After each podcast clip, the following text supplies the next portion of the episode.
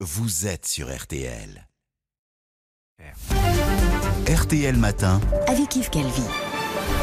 Il est 7h42. Excellente journée à vous tous qui écoutez RTL. Benjamin Sport toujours recevait donc ce matin le président de la commission des affaires étrangères de l'Assemblée nationale, Jean-Louis Bourlange. Bonjour Jean-Louis Bourlange. Bonjour. Merci d'être avec nous ce matin sur RTL. Franchement, Jean-Louis Bourlange, nous avons été parfaitement naïfs avec euh, Vladimir Poutine. Il nous a nargués, il nous a menés en bateau. Non, je crois pas que je crois pas que les Français ont été particulièrement naïfs. Je crois globalement, euh, l'Europe, l'Occident et des armées euh, n'a pas du tout pris la mesure au cours des années précédentes de la menace Poutine, mais je ne pense pas que dans la gestion de crise qui a été celle du mois dernier, on doive reprocher, je le dis euh, indépendamment de toute considération de politique intérieure, euh, je ne crois pas que nous on puisse reprocher au président d'avoir essayé par tous les moyens de maintenir le dialogue euh, s'il n'avait pas fait et s'il avait dit à monsieur Poutine non écoutez on n'a plus à causer avec vous, mais euh, et est évident nous ne sommes fait aucune illusion que Poutine est un client dangereux et que euh, ça pouvait très bien conduire là où ça a conduit. Sauf que Jean-Louis Bourlange, il a gagné la partie aujourd'hui. Que peut-on faire? Est-ce qu'on va aller envoyer des troupes pour aider l'Ukraine? En 2014, il avait annexé la Crimée, personne n'avait bougé. Qui va bouger cette fois Je suis d'accord avec vous, non pas qu'il a gagné la partie, parce qu'il faut savoir quelle partie il joue d'abord, mais pour, pour, pour dire que nous, il y a une asymétrie totale euh, des moyens de, des moyens de défense euh, de, de, de l'Europe. C'est quelque chose que nous disons d'ailleurs nous en France. Nous avons dit depuis longtemps que puisque les États-Unis, car les États-Unis se désintéressaient de l'Europe. Je me rappelle en septembre dernier, quand je voyais mes homologues parlementaires baltes, ils me disaient on est quand même préoccupé, on est très pro-américain, mais on est préoccupé parce que le message de Washington, c'est de dire il faut être gentil avec Poutine, il s'agit uniquement de s'occuper de Monsieur Xi en Chine. Donc on a été trop gentil avec Poutine. On a, on a été, euh, on a été euh, euh, profondément l'Occident. Mm. Euh, bah, écoutez, Obama, puis euh, Trump, puis Biden ont considéré que Poutine, ça n'était pas grave. Et dans le cas de Trump, ont même été complaisants, puisque Trump, son grand problème avec l'Europe, c'était l'Allemagne, c'était pas la Russie. Donc on a, on, on a fait tout ça. Mais nous, nous avons dit, ce que je veux dire simplement, c'est que ce que dit, euh, ce que dit Emmanuel Macron, quand il parlait d'OTAN en mort cérébrale, Oui. quand il demandait une euh, réévaluation de notre politique, quand il demandait qu'on tienne compte du pivot, euh, du pivot américain, et quand il remontait à, à le budget de la défense française, nous étions très conscients, mais nous avons été très seuls. Mais alors, on a été très seuls. Mais que peut-on faire maintenant, euh, Jean-Louis Bourlange? On a hier des sanctions économiques européennes ont donc frappé des dirigeants russes, mais pas Vladimir Poutine. On, on a peur de lui. Non, je crois que c'est pas ça le problème. Euh, vous avez raison de dire que je, je ne vous que on, on, on gagne une guerre avec des sanctions, ça c'est vraiment jamais vu. Ça c'est clair. Bon, mais la question n'est pas là exactement. Euh, pourquoi nous La question c'est de savoir ce que veut Poutine.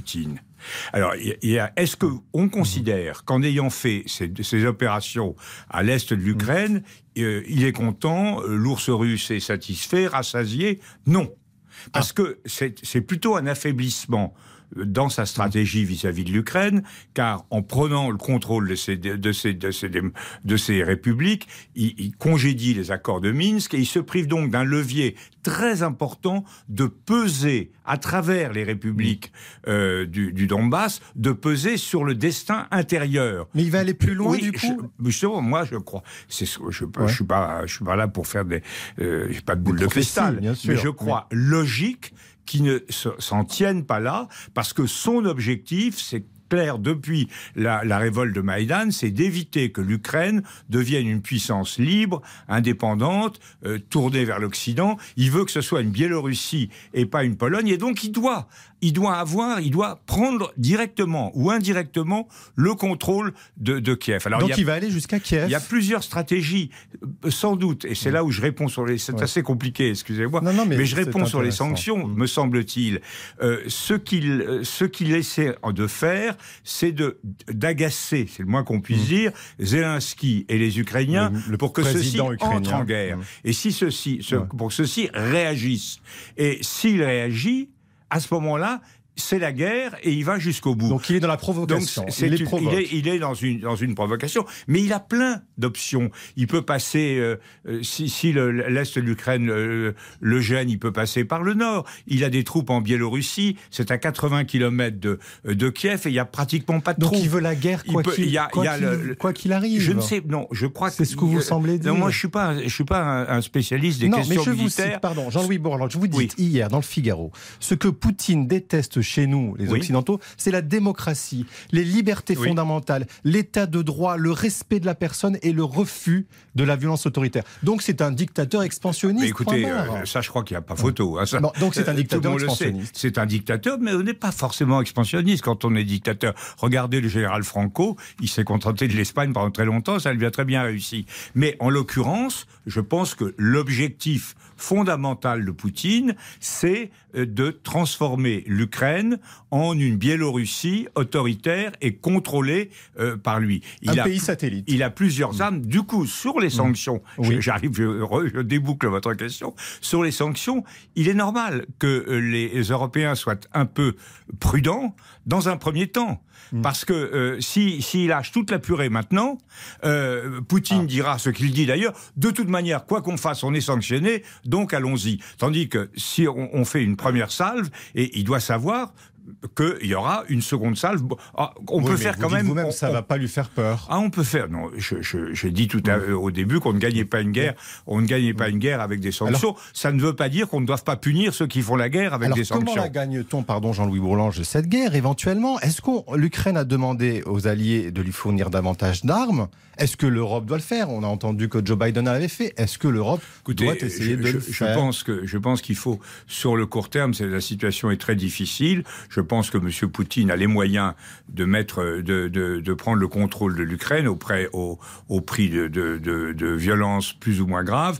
Je crois, cela dit, que nous, ça, tout ça conduit à une reconversion profonde de toute la, la stratégie euh, américaine, européenne. Nous devons, nous avons redécouvert mmh. ce que nous n'aurions jamais dû, jamais dû oublier, que le monde était dangereux, qu'il y avait des méchants autour de nous c'est incroyable ce que vous dites ce matin. On a oublié. Mais écoutez, regardez, regardez, ce dont, regardez ce dont on parle, non seulement en France.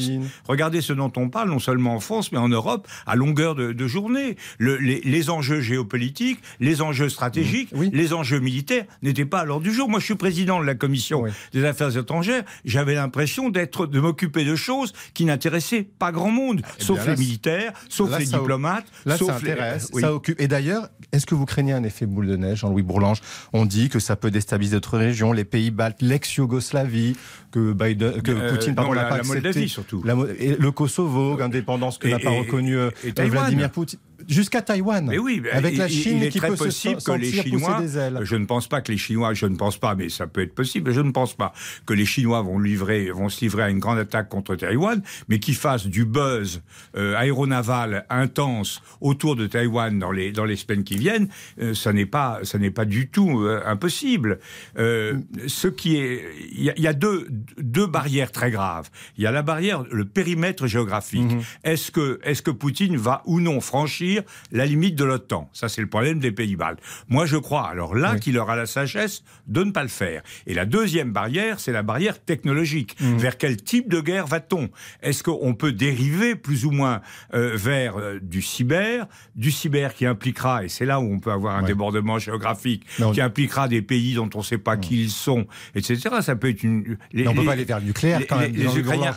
Est-ce que on n'en sait, oh, on n'en sait rien. Ça peut, c'est, ça, ça, me paraît très très peu probable, mais euh, il n'y a pas de grammaire. La grande différence avec la crise de Cuba, c'est que la crise, pendant la crise de Cuba, il y avait une grammaire nucléaire qui était comprise des Russes et des Américains. Ils savaient ce qu'on faisait. Là, maintenant, il y a des gens qui ont l'arme nucléaire et plus personne ne sait à quoi ça sert, comment on fait, etc. Donc il est totalement imprévisible, Vladimir Non, il n'est pas totalement imprévisible, car je crois que c'est un homme très intelligent hmm. et je pense que sur ces deux mm. limites, la limite géographique et la limite de, surtout sur la seconde, euh, il ne se risquera pas à franchir. Mais vous savez, la guerre de demain peut échapper.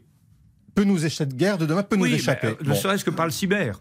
Est-ce que, euh, toute autre question, mais tout de même, c'est afférent. Est-ce que ça vous choque, Jean-Louis Bourlange, que dans ce contexte, un ancien Premier ministre, en l'occurrence François Fillon, travaille pour un groupe pétrolier russe actuellement? Clément Bonne, le secrétaire d'État aux Affaires européennes, s'en est ému. Et vous? Moi, je suis profondément choqué. Je l'ai dit en, en 2017, j'étais convaincu que chez euh, François Fillon, l'appétit du gain et l'affinité russe produisait quelque chose de très dangereux et que s'il avait été élu, nous aurions eu une personne qui aurait été dépendante de M. Poutine. C'est une des grandes raisons pour lesquelles euh, je me suis tourné euh, en tant qu'électeur vers Macron.